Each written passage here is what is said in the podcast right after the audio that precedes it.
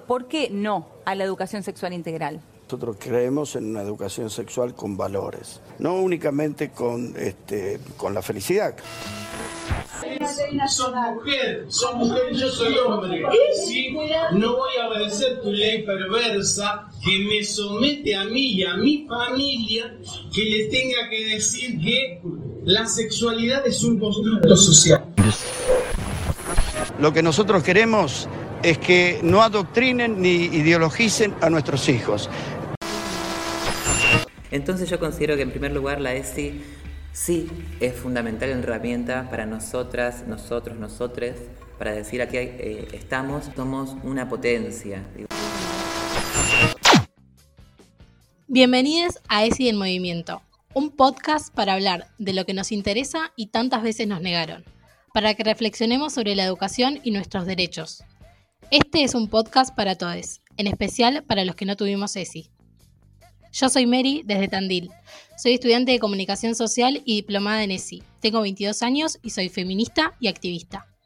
Yo soy Trini, actualmente estoy en Olavarría, tengo 24 años, soy estudiante de comunicación social, diplomada en ESI, feminista y también ambientalista. Yo soy Nube, como mi compañera Trini, vivo en Olavarría. Tengo 24 años y estoy a un trámite burocrático de ser licenciada en comunicación social.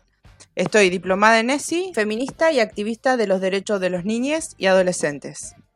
Algo que consideramos que es necesario por ahí aclarar en este, en este primer episodio es que, bueno, nuestro nombre es ESI en Movimiento entre héroes y princesas y justamente elegimos ese nombre de una manera irónica para venir a romper un poco con lo que está establecido para las infancias y para las adolescencias, ¿no?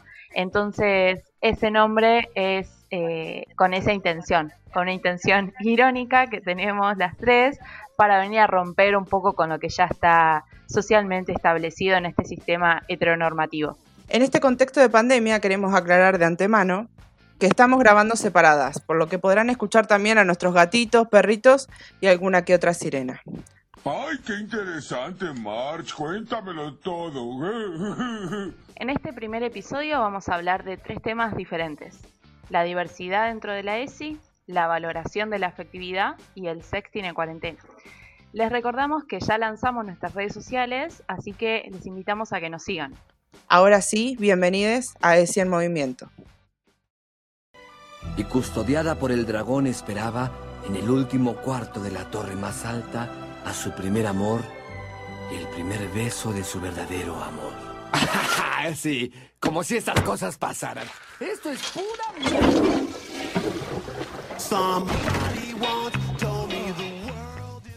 En esta primera columna vamos a hablar un poquito de la diversidad dentro de la ESI. Primero recapitulemos un poco de qué estamos hablando. La ESI es una educación que busca a través de información responsable prevenir abusos, prevenir confusiones y muchas angustias a las niñas y a los adolescentes. Sin embargo, hay muchas, hay muchos que nunca la tuvimos. La ESI fue sancionada en el 2006, pero no fue aplicada en todas las instituciones educativas y durante muchos años se privó a las niñas y adolescentes de ser educadas con una perspectiva integral. Actualmente nos encontramos con que la ESI se pone en constante discusión. Eh, grupos conservadores de la sociedad se oponen a que sus hijos la conozcan, a que la puedan dialogar, a que la puedan discutir también grupos religiosos vemos que están promoviendo constantemente y apoyando a movimientos antiderechos que niegan la posibilidad de educar a las chicas promoviendo la igualdad, promoviendo el conocimiento y el descubrimiento. Sin ir más lejos, todos vamos a recordar el momento en el que surgió el grupo Con mis hijos no te metas.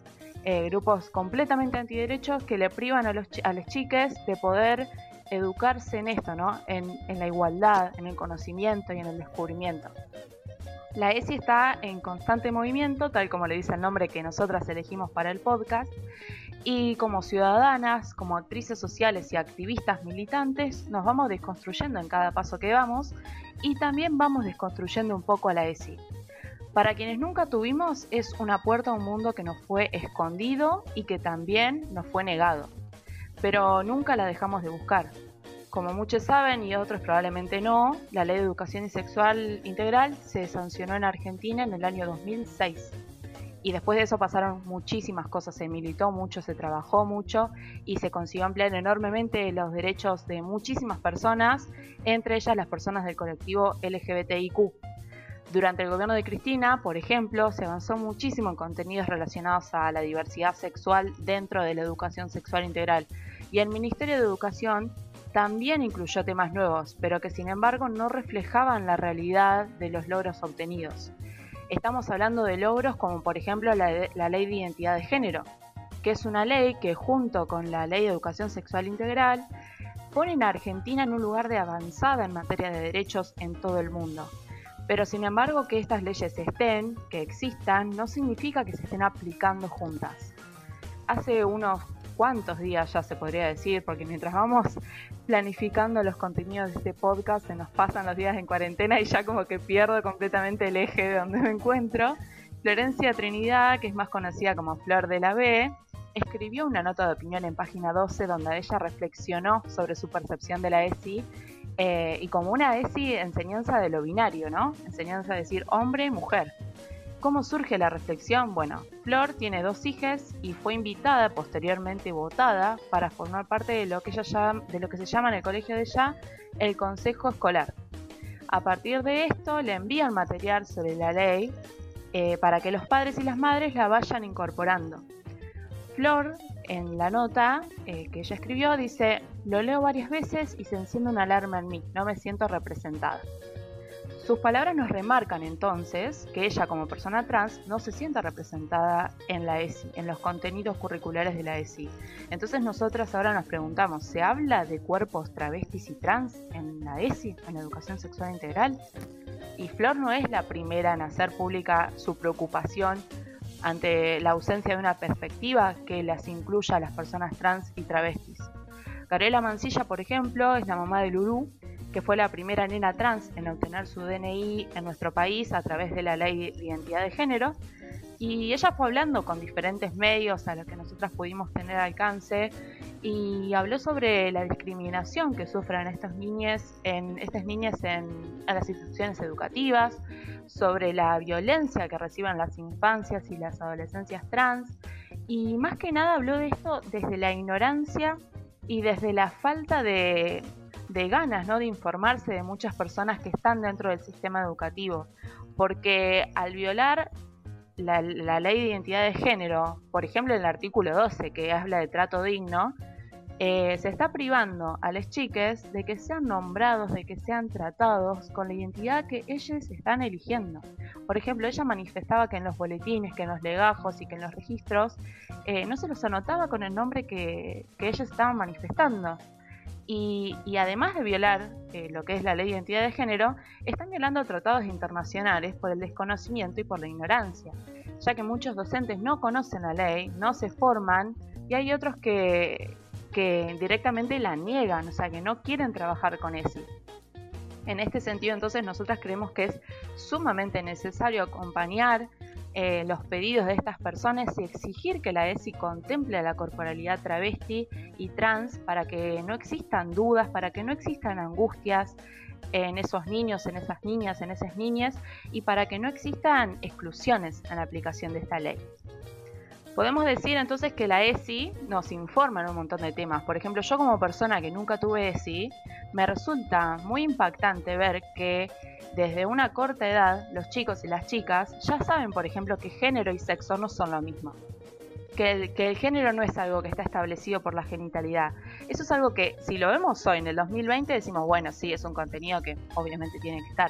Pero si nos ponemos a pensar en el 2006, cuando fue sancionada la ley, ¿quién se imagina? De nosotras tres, ¿alguna se imagina que tener una docente que le esté explicando género no es lo mismo que sexo? Yo no. No, no. No se lo imaginan para nada. O sea, es una ley que si nos ponemos a pensar como muy avanzada en el 2006.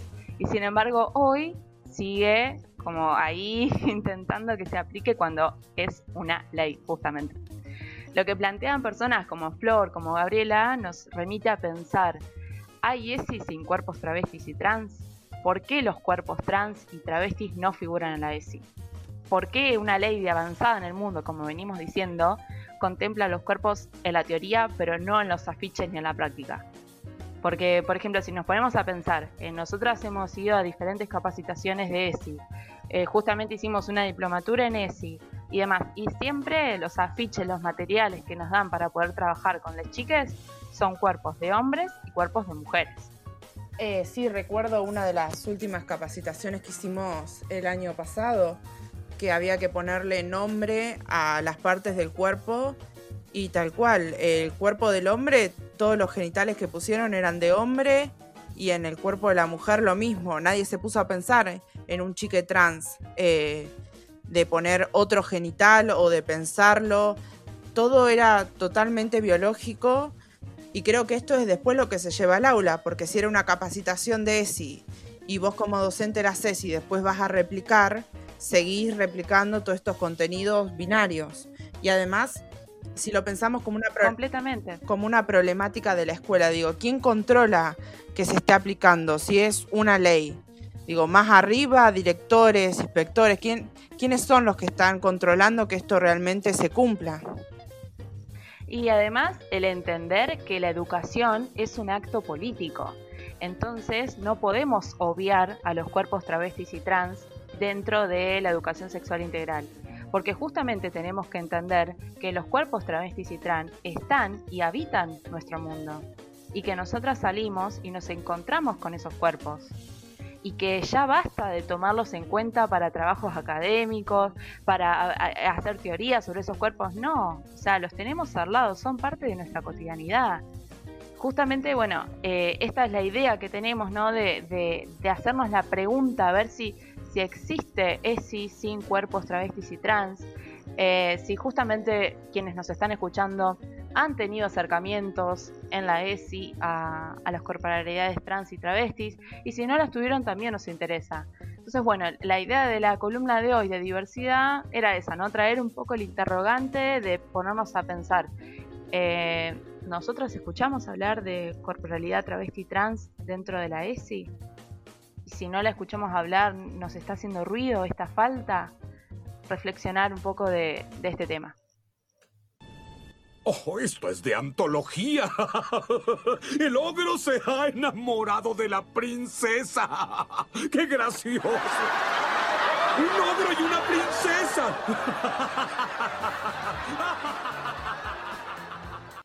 Llegamos al segundo bloque de este episodio y vamos a hablar de la valoración de la afectividad.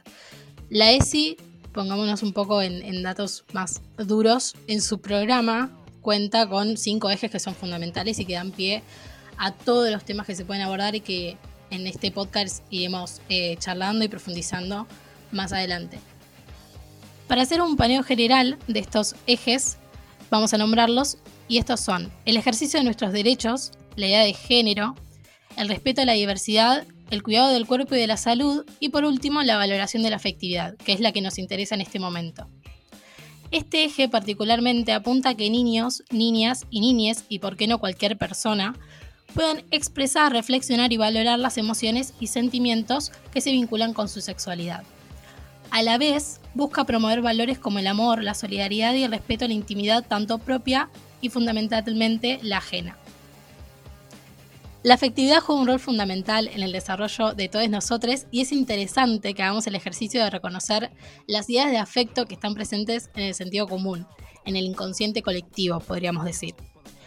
Lo primero que pensamos todos cuando escuchamos la palabra afectividad es en sentimientos y emociones que se vinculan más bien con cosas positivas, como el amor, el cariño. Pero en la realidad y en lo que a la ESI concierne, la afectividad también puede remitir a emociones importantes pero asociadas a situaciones más bien negativas, como el dolor, la vergüenza, la culpa. Para ejercer una afectividad saludable es importante empezar a intentar reconocer en qué situaciones, con qué vínculos, con qué personas nos relacionamos. Se enfoca en el respeto y el cuidado propio y de los demás.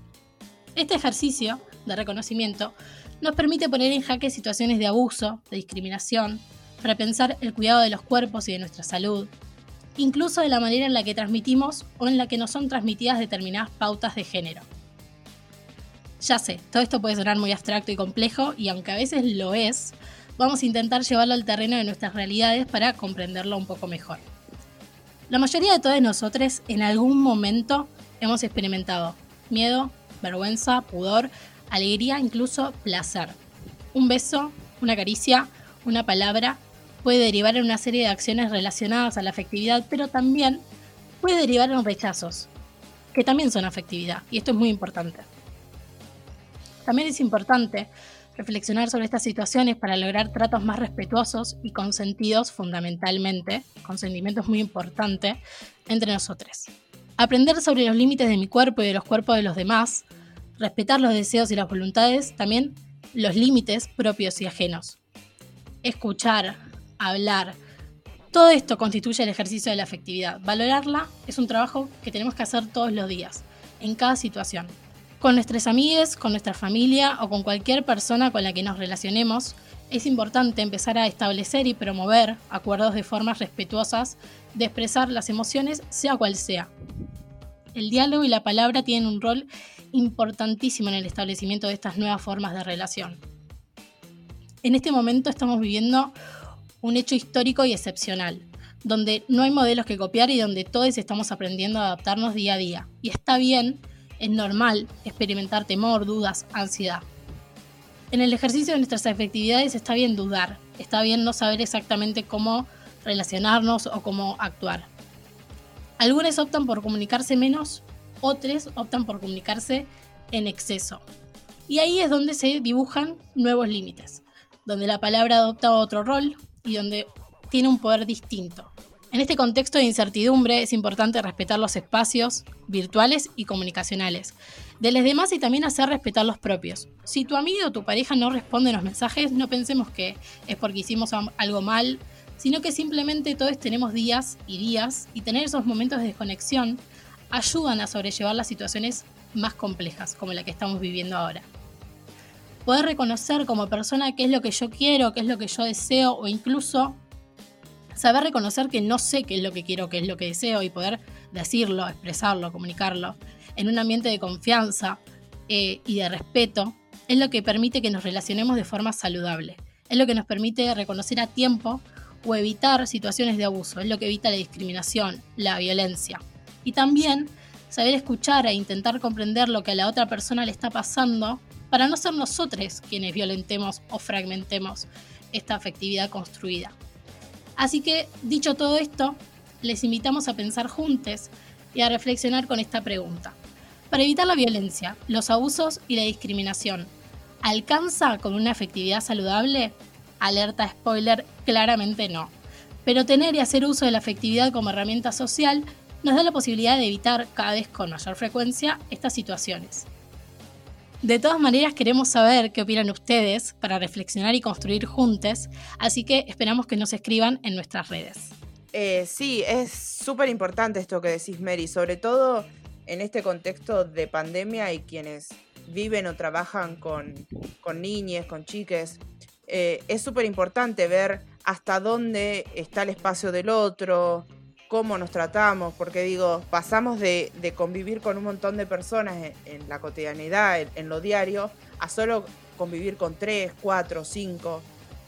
Entonces los límites que antes teníamos están desdibujados y es, es tiempo de, volver a crearlos, de volver a, entender al otro. Y es una tarea súper difícil y que, digamos, esto no ocurrió en otro momento. Entonces nos agarra desde cero. Qué importante es, ¿no? Tener estas herramientas, poder charlarlas, poder trabajar la ESI desde los deberes de la escuela, desde una charla con amigues, eh, porque nos ha pasado, bueno, ahora cómo nos tratamos, ahora cómo nos relacionamos, alcanza una videollamada, ninguna. Con amigos que éramos como hermanos o amigas no he tenido una sola videollamada y sin embargo el trato es el mismo que el de antes y de otros no tengo idea si estamos peleados o no, digo, porque todo esto está tan desdibujado, se crearon otros lazos, la afectividad nos pasa por otro lado, entonces como, como que estamos alerta a ver cómo tratar al otro. Sí, completamente. Aparte, eh, yo pensaba en un montón de esto, ¿no? Que vos decías, mi recién, si tu amiga no te contesta, no pensemos que hicimos algo mal. Entonces, yo pensaba en mi vida o sea, las que son mis amigas, los que son mis amigos, saben que tal vez les contesto en una semana, o no sé si una semana, pero unos cuantos días me tardo.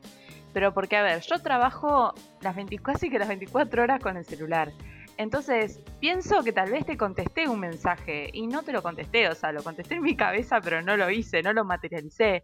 Y yo digo, qué bueno es eh, que esas personas me conocen a mí, que saben que está todo bien, que saben que yo soy así, que la afectividad construida no se va a romper por un mensaje que no nos contestamos y que si les molesta justamente eso de que yo no les responda, saben muy bien cómo decírmelo para poder cambiar esas actitudes que por ahí al otro sí le molestan. Entonces es súper importante reconocer la afectividad que logramos construir con las otras personas, valorarla y saber cómo, cómo mantenerla ¿no? en el tiempo, cómo, cómo tratarnos de una manera saludable, ¿no? Que no sea una relación tóxica eh, entre amistades, entre familiares, relaciones amorosas, relaciones sexoafectivas, como lo querramos llamar. O sea, es muy, muy interesante poder indagar sobre, sobre todos estos temas que fuiste tocando para que justamente los vínculos eh, en cuarentena evitar ¿no? que se desgasten, evitar que, se rompan. Y cómo también se construyen nuevas formas de, festejar y de celebrar a pesar de la distancia, cómo se, se dan nuevas formas de realizar acontecimientos que antes eran llenos de gente y ahora tenemos que recurrir a recursos que antes no, no formaban parte de nuestra cotidianidad.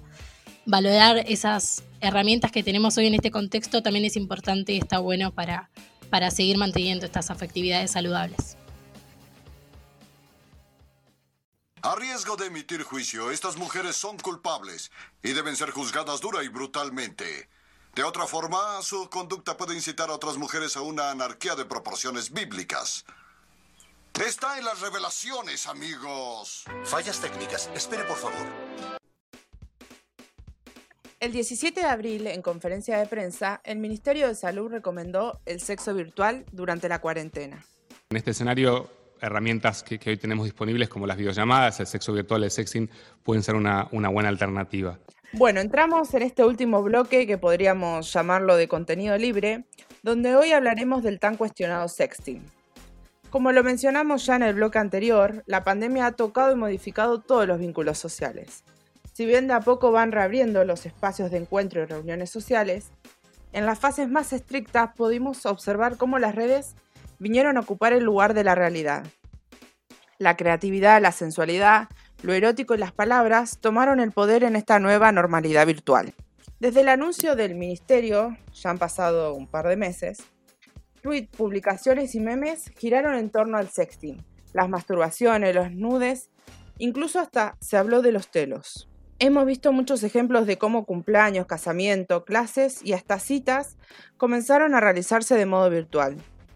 Ahora nosotras nos preguntamos, ¿qué pasa con el deseo y el placer, no? ¿Qué pasa con estos conceptos cuando estamos separados de nuestros vínculos sexoafectivos? Ahí es cuando el sexting, bien realizado y que hablaré más adelante, aparece como una herramienta de placer. Algunos ya lo implementaban incluso antes de la pandemia.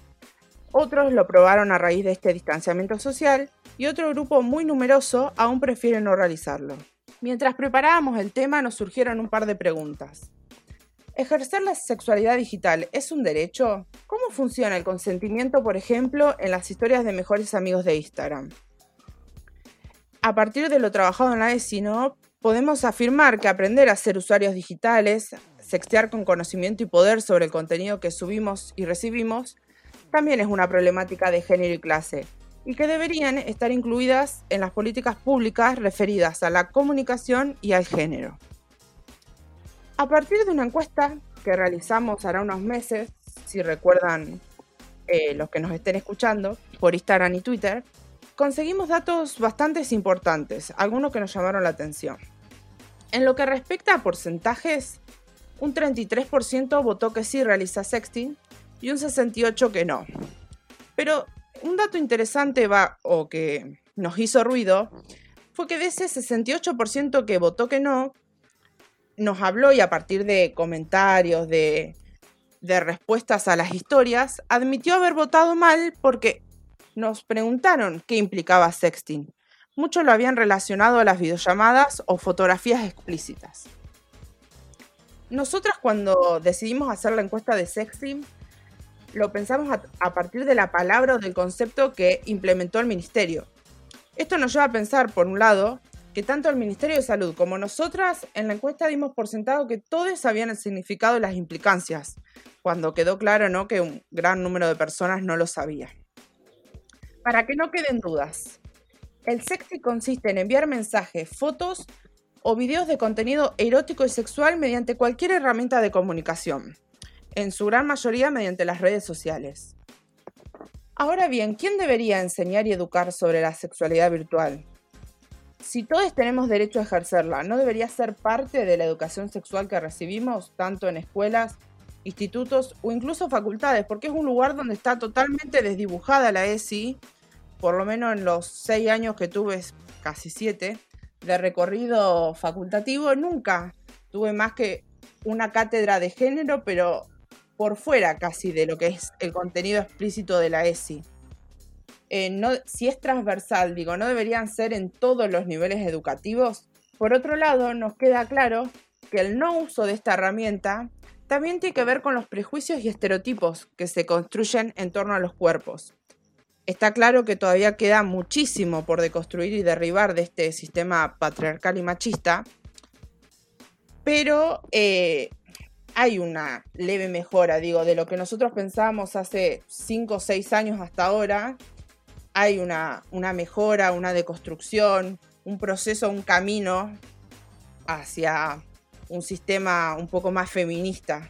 Volviendo a lo que es la encuesta, tanto mujeres como hombres afirmaron que no envían fotografías o videos porque les avergüenza el cuerpo o porque no están conformes. Acá vemos ¿no? claramente un ejemplo de esto que venía diciendo, de cómo opera este sistema heteronormativo. Ni hablar de lo que es el mundo de la pornografía, ¿no? Que quizás lo hablaremos en otro podcast, cómo las imágenes que, pasan en la, en la pornografía van moldeando todo lo que implica el cuerpo, los estereotipos y lo esperable de cuerpo, posiciones, formas o gustos. Otro punto a analizar eh, interesante eh, tiene que ver con el contenido del sexting, ¿no? En este contexto machista estamos acostumbrados a pensar el sexo desde el coitocentrismo, es decir, solo consideramos a la penetración como centro de toda relación sexual. Eh, y esto viene históricamente de que se piensa el sexo con el único fin que es la reproducción, o sea, no se ve más allá de lo que es eso. Y a todo lo otro se lo mal llama previa. Estamos súper acostumbrados a pensar que el sexo oral, por ejemplo, es la previa al sexo, porque en realidad se cree solo que la penetración es el, el único acto sexual. Pero ¿qué pasa eh, con la cuarentena? Digo, si el sexo pasa por el pene, eh, sextear significaría solo llevarlo al pene, digamos. Y lo cierto es que hay tantas posibilidades de ejercer la sexualidad como cantidad de personas. La cuarentena creo yo que vino un poco a romper con todo esto para que dejemos de pensar el sexo en genitales y que el placer no también es un derecho y muy importante. De más está aclarar, creo yo, que el consentimiento en las plataformas digitales opera de la misma manera que en la vida física. Para realizar este sexting debería estar la aprobación, o tiene que estar, de las dos o más personas que estén implicadas, y debe vivirse sin exigencias ajenas ni propias. Esto que, que planteaba hace un rato, digo, por ejemplo, en Mejores Amigos, y les pregunto a ustedes, chicas, digo, alguien te agrega sin preguntarte si querés estar o no en Mejores Amigos. Y ahora por lo que vemos en redes, es como, bueno, el lugar donde sexteás y agregás a la gente que querés. Pero ¿qué pasa cuando el otro que te agrega eh, no te preguntas si, si querés estar? No, sí, eso es increíble. O sea, eh, cuando nos agregan a mejores amigos, justamente esto que, que vos estás diciendo, Nube, o sea, no nos preguntan, nos agregan y nosotros no podemos rechazar esa, esa invitación, digamos, a mejores amigos. Y a mí particularmente no se ve que mi grupo de amigos no, no hace, no publica esas fotos en sus Instagram, pero no me ha pasado de encontrarme con, con fotos de los genitales de mis amigos o de mis amigas, ni nada por el estilo, pero sí conozco gente que le ha pasado y que realmente es una experiencia fea porque justamente hay que remarcar esto que vos estabas diciendo hace un segundo, que el sexting, para que haya sexting tiene que haber consentimiento. Entonces, si nosotras no dijimos que sí que queríamos recibir una foto, alguien no tiene que imponernos una foto de su pene eh, en mejores amigos.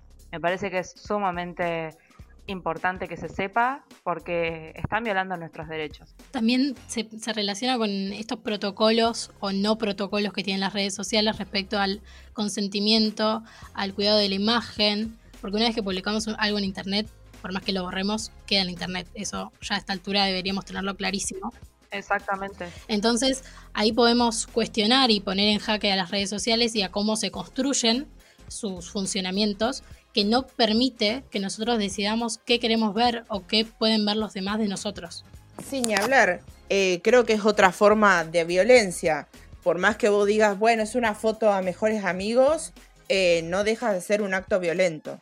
Teniendo en cuenta esto que decía mi compañera Mary, de que todo lo que se sube a las redes queda ahí y que no hay hasta ahora algo que nos dé seguridad, ¿no? De que no se va a difundir, de que no, no la va a tomar otro. Nosotros no queremos decirles que no realicen sexting, sino que lo realicen, pero siendo responsables y teniendo el cuidado que se necesita a partir de esto que decíamos. Por eso les dejamos algunos consejos que igualmente después van a estar en nuestras redes sociales. Uno es utilizar redes que eliminen el material como Telegram o Signal.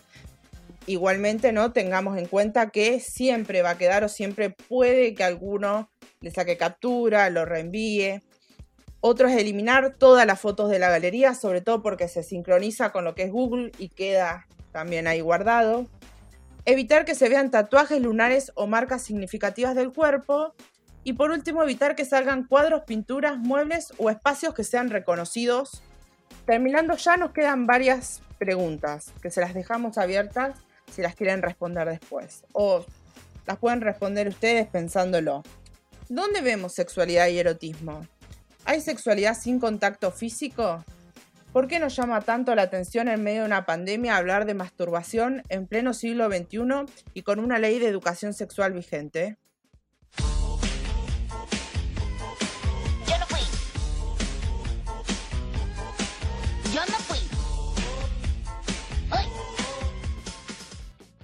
Para cerrar entonces el episodio de hoy, les recordamos que estamos en Instagram como la ESI en Movimiento y también en Twitter como ESI en Movimiento, donde nos pueden hacer llegar sus consultas, sus reflexiones y sus aportes también para los próximos episodios y para el contenido que vamos a estar subiendo en redes sociales. Incluso también si quieren que hablemos de algún tema en particular, pueden escribirnos y lo estaremos tratando en los próximos episodios. Esperamos que hayan disfrutado, como nosotras, este episodio y nos volvemos a encontrar en unos días.